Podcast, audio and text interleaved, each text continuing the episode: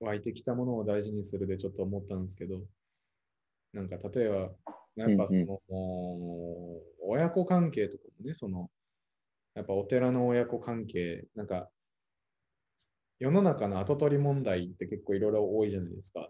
うん。で大体それって根本にあるの人間関係なんですよね。うん。うん。結局親子の不仲やったり、あのそういうところ多いわけじゃないですか。で、あの、うちも、まあ、いい、もとも本当に素敵な両親というか親家族やと思うんですけど、やっぱりいろいろこう、難難儀なところとかもあって、コミュニケーション的に。うん。うん。うん。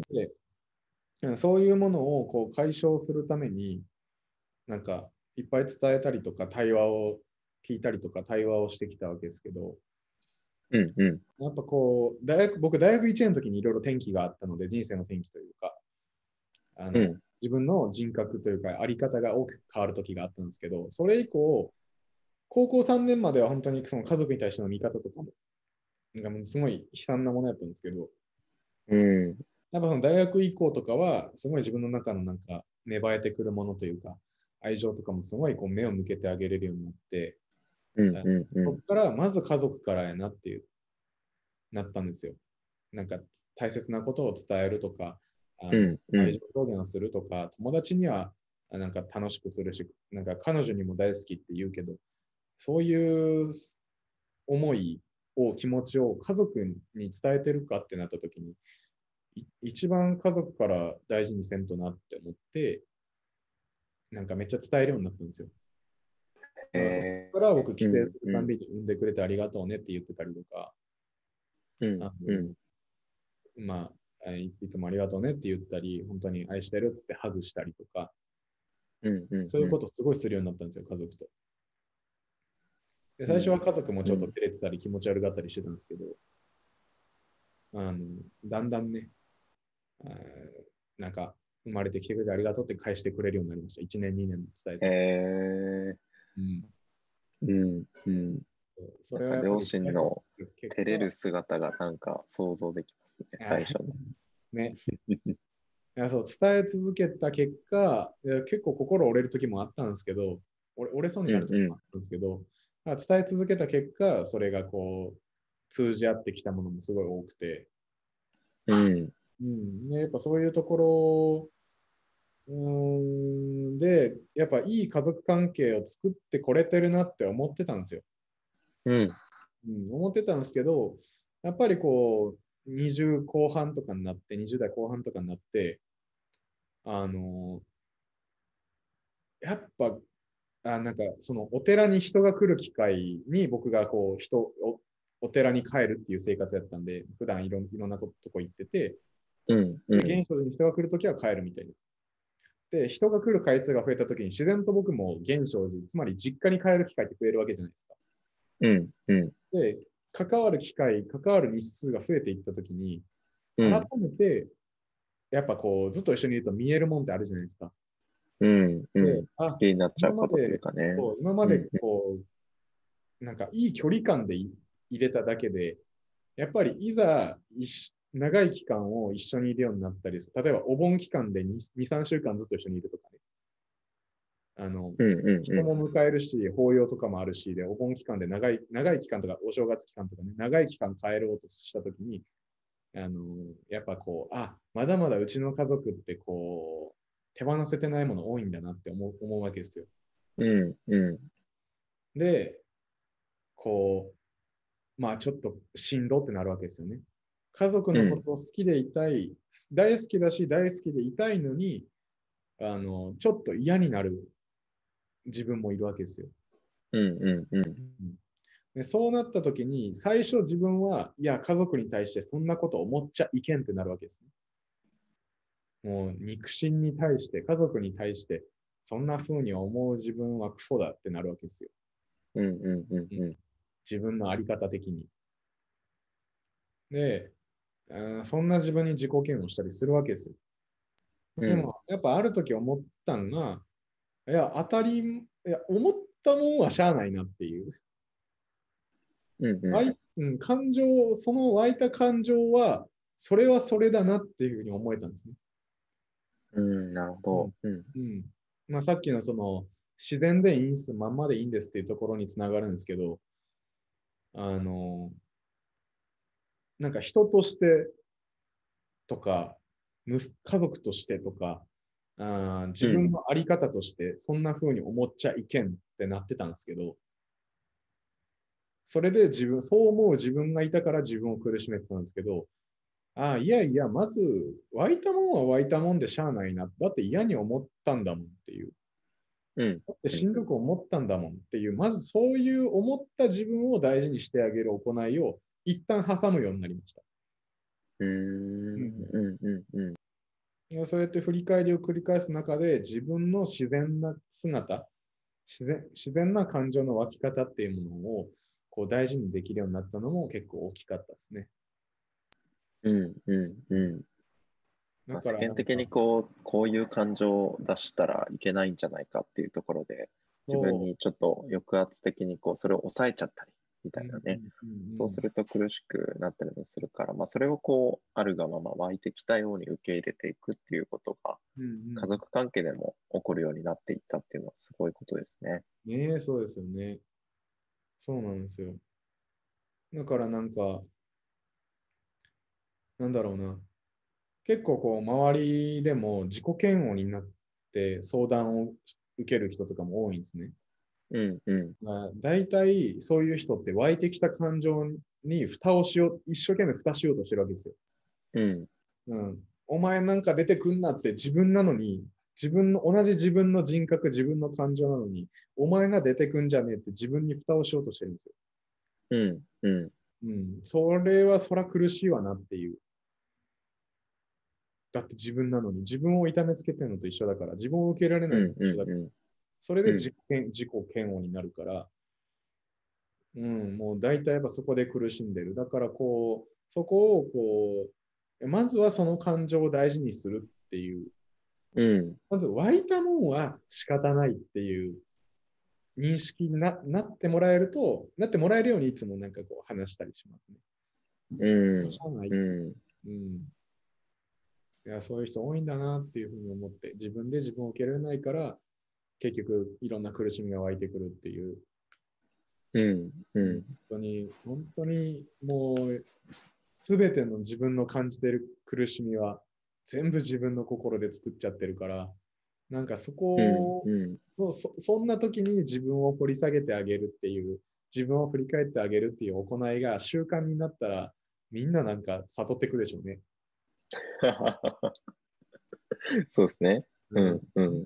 ある種、あの、みんながね、あの、悟る、まあ、悟、悟るっていう終着点に行き着くっていうよりも、その都度その都度、なんか楽になって開かれていくというか、うん。うんなんかそういうことはね、全員に、あの、起こっていいものだし、いや、うん、うん、怒っていいものだし、怒ってほしいなって思うし、うん、うなんんか、なんか僕、ある種、僧侶っていう役割持ってますけど、あの、僧侶ってただの生き方の名前じゃないですか。あり方の名前じゃないですか。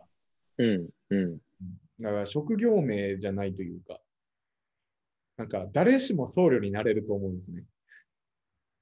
言ってしまう。僧侶って、その、まあ僕らでいうその悟りに向かうための修行をしていく人じゃないですか。めっちゃ簡単に。うん、うん、うんその過程にある存在じゃないですか。うん。うん。まあ、だからこそこう、いろんな人から僧侶イコール神格化されて見られるのもちょっと良くないと思うんですけど、おかしいと思うんですけど、そもそもがね。うん、うん、僧侶だから素晴らしい人なんじゃなくて、僧侶もその修行の過程の存在でしかない、しかも一生涯。うん、うん、その過程でしかないから、僧侶って全然素晴らしい存在じゃないと思うんですけど、あの、まあそういう意味でも誰しもが僧侶になれるなって思うんですよ。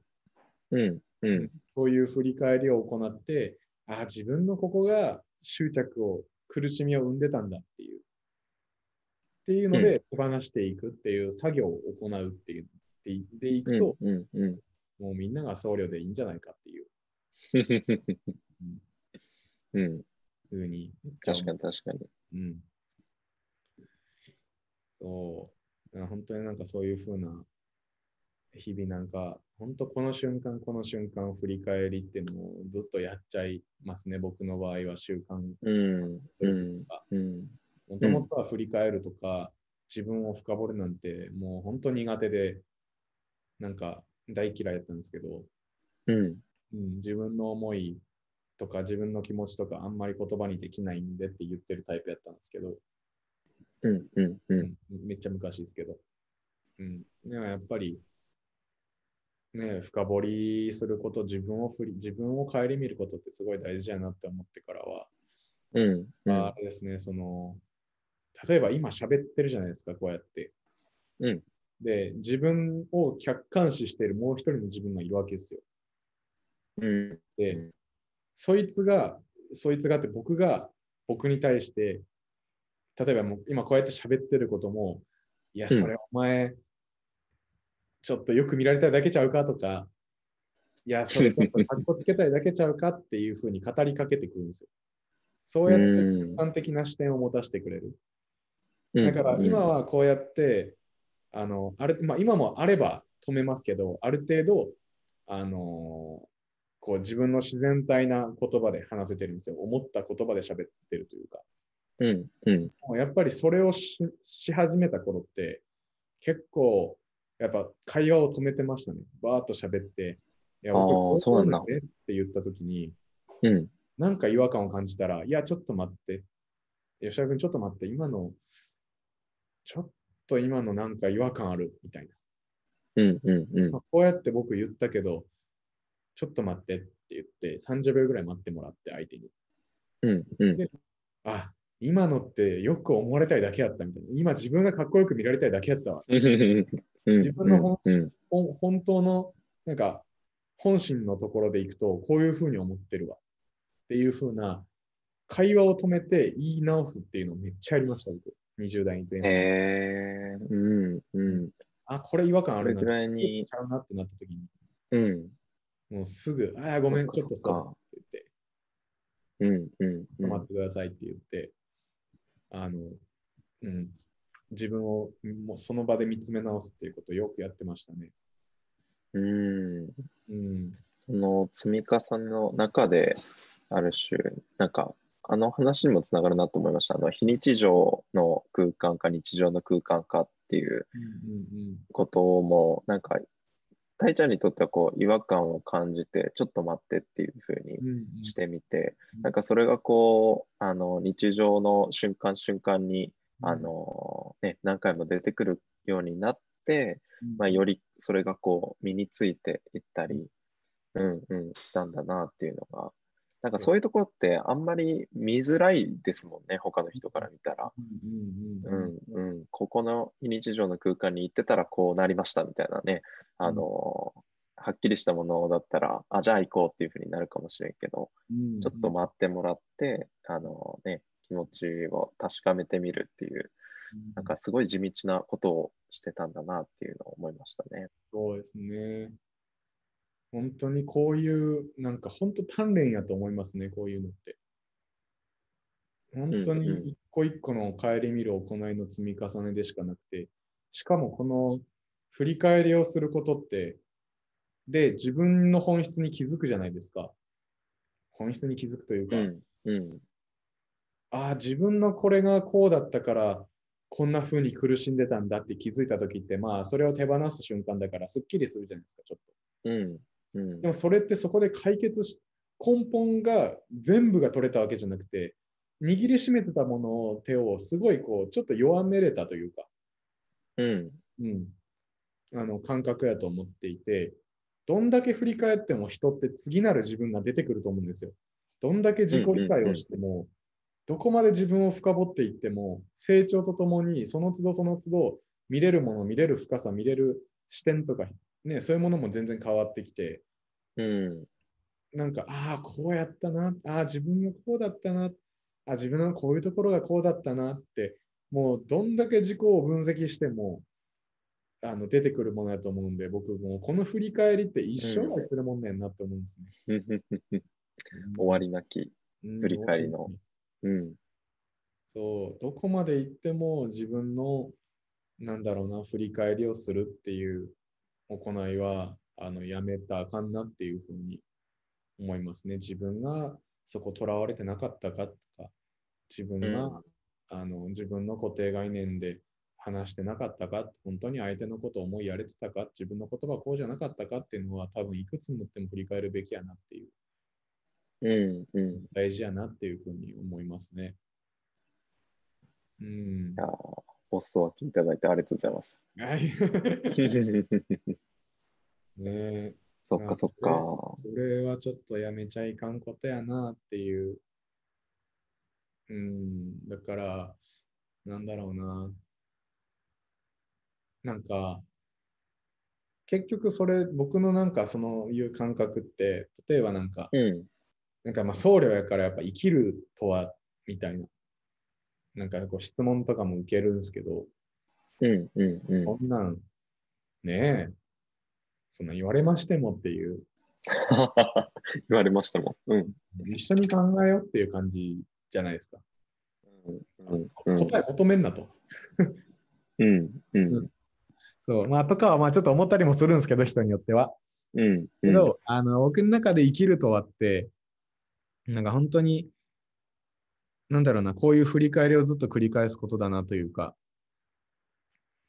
なんか、生きるとはを問い続けることが生きるだなっていう、うんうんうん、思思う時があって、しかもこれはまた、これを今回として出してるのって、それまた矛盾が発生するんですけど、うんうん。うん、で、でも、その生きるとは何だろうかって、だからその問い続けられるって自分の、あの、回答とか自分の解や信念に対して執着がないじゃないですか。に対して。問い問い続けられる、問い直すって、問うて出た、問問いを立てるということは、まあ、会を、会が出る。まあ、あ一旦そこで会は出すってわけで、うん、会を出して問い続けられるってことは、またその出した会に執着せず、そこで自信を持つことはなく、自信というかそ、それで固まることはなく、もう一回崩して問いを立てるじゃないですか。うんうんうん、そこでまた会を出して、で、また問い続けた後に、その解を崩して問い続けるってことになるじゃないですか。うんうん、だから生きるとは問い続けること自体がそもそも生きるなんじゃないかってやっぱ思いますね。なるほど。うん、問いと回と、うん、また問いと回と。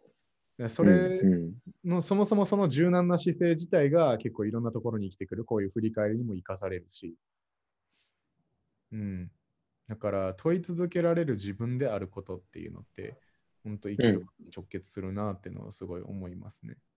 うん。うん、っていうのが一旦の回。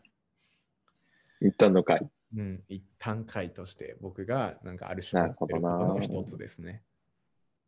うん、あくまで一つですけど。うん。うん。